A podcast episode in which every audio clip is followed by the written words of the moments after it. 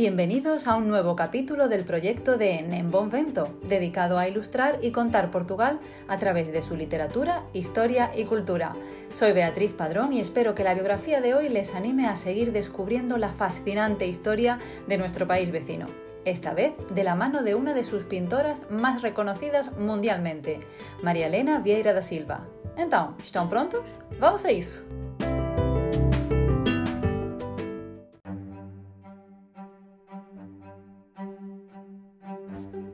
Hablo de la realidad. Todo me asombra. Pinto mi asombro, que es al mismo tiempo deslumbramiento, terror, risa. Querría hacer cuadros con ese asombro, con todas esas contradicciones. Creo que juntando una pequeña mancha con otra pequeña mancha, como una abeja laboriosamente, se hace un cuadro. En muchas ocasiones María Elena Vieira da Silva se refirió a sí misma como una abeja un animal al que observó desde pequeña y por el cual sentía fascinación. Conseguir la apreciada miel requería horas de laborioso trabajo. Nacida el día de San Antonio en 1908, hija única de una familia aristocrática de Lisboa con lazos ingleses y españoles, dice que tuvo conciencia de sí misma y del mundo que la rodeaba a los dos años, cuando sus padres se trasladaron a Suiza esperando que el tratamiento para la tuberculosis que había contraído su padre hiciese efecto. Desgraciadamente, su padre, diplomático, falleció allí con solo 35 años.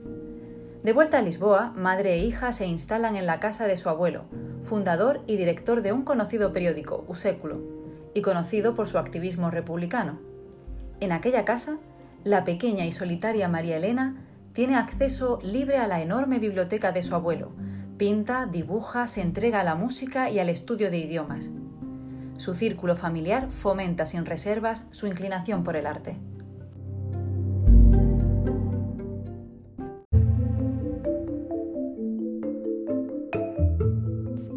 Cuando la Primera Guerra Mundial estalló en Europa y Portugal entró en ella como aliado de Inglaterra, María Elena se sumergió en esa nueva realidad a través de las lecturas del Apocalipsis que le hacían su madre y su tía, que iban estableciendo paralelismos entre el texto y lo que estaba sucediendo quedaron para siempre grabadas en su memoria los dibujos que lo acompañaban, tanto que los recortó y mandó enmarcar para colocar en la pared de su cuarto. Pasó horas contemplándolos. Esta anécdota puede darnos una idea bastante aproximada de lo que la llevó con solo 11 años a ingresar en la Academia de Bellas Artes de Lisboa y en las clases de anatomía de la Facultad de Medicina. Quiero pintar lo que no existe como si existiera, y se entregó como las abejas a la miel a aprender cada músculo y cada hueso. Portugal en aquellos años vivía en revoluciones constantes, fruto de la inestabilidad de la joven república. Las personas se sentían perdidas, vulnerables, y Lisboa se había convertido en una ciudad sucia, sin brillo, sin rumbo. La reacción de María Elena fue encerrarse aún más en sí misma, en sus dibujos, en perfeccionar su técnica y en la música, otra de sus grandes pasiones, hasta que sintió que ya no había nada más que respirar en la capital.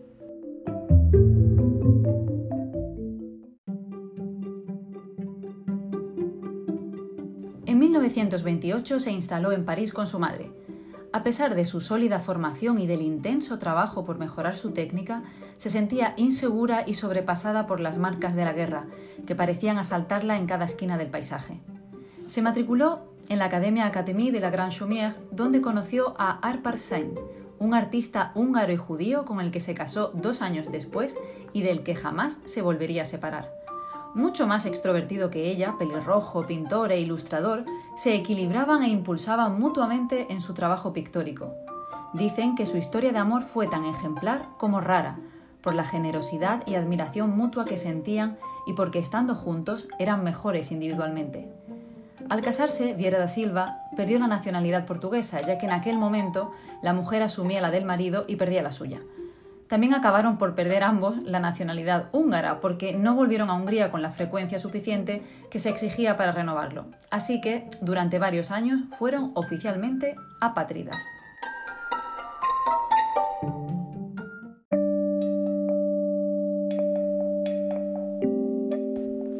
Supuso un gran problema mientras vivieron en París, pero cuando la Segunda Guerra Mundial estaba ya tocando a sus puertas, Vieira da Silva intentó recuperar la nacionalidad portuguesa para ambos, cosa que no consiguió, pese a volver a casarse por el rito católico, ya que Arpar se bautizó.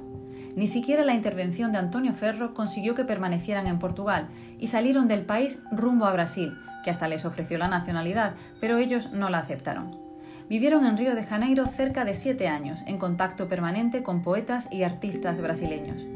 No es de extrañar que de los dos fuera Arpar quien mejor se adaptara a la vida en Brasil, pero para Vieira da Silva fue un periodo muy doloroso al que no acabó de acostumbrarse.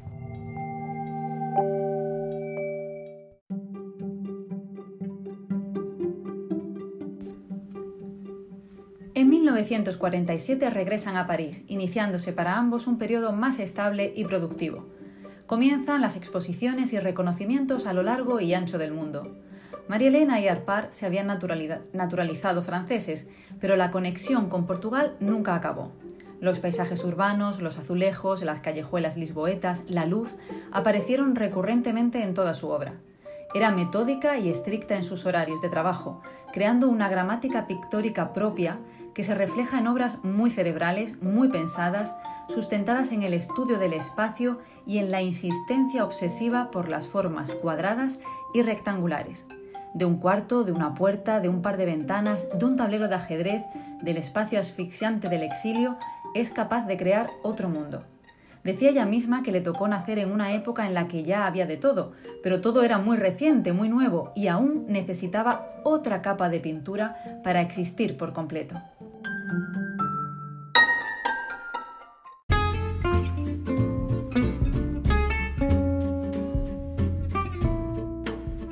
Sofía de Melo Brainer, que era una de sus mejores amigas, le pidió en 1975 que creara dos carteles para inmortalizar el 25 de abril.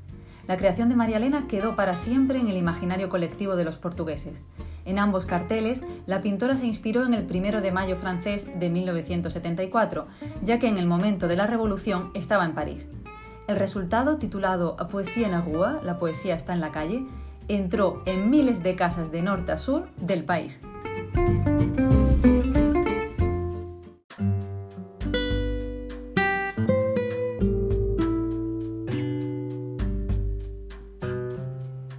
Diez años más tarde, en 1985, muere su adorado e inseparable Arpar.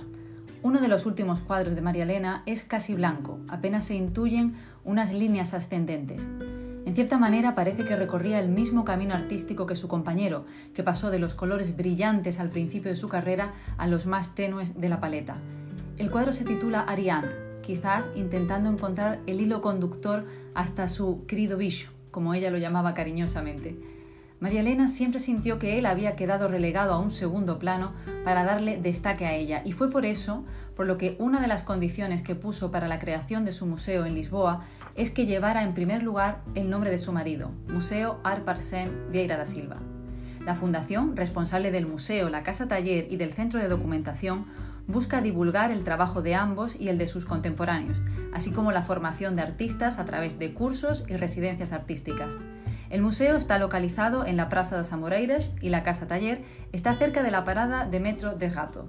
Ambos merecen una visita si están por la ciudad.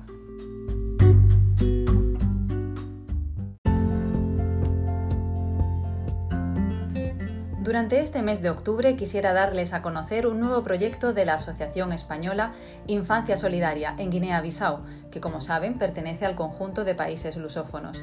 En colaboración con la ONG AIDA están a punto de inaugurar un centro dedicado en exclusiva a la atención de niños con diversidad funcional que necesitan fisioterapia motora y rehabilitación neurológica para poder desenvolverse así en la vida con dignidad.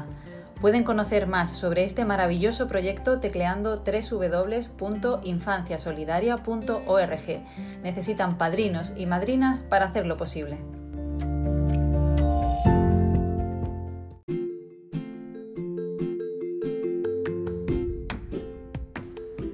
Muchas gracias por haber llegado hasta aquí y espero que hayan disfrutado de esta historia. Recuerden suscribirse para no perder ningún capítulo en Spotify, iTunes, Google Podcast y otras plataformas. Y no dejen, claro, de seguirme en redes sociales. Si les ha gustado y usan iTunes para reproducir el podcast, les agradecería enormemente que lo valoraran poniendo estrellitas, que hicieran una crítica o compartieran el capítulo. Y si les gustaría que hablase de algún tema en particular, pueden escribirme a info.nembonvento.com contándome todas sus luz o sugerencias. Muito obrigada por estarem aí e espero que tenham gostado das histórias que esta espanhola tem para contar. Cuidem-se e até a próxima!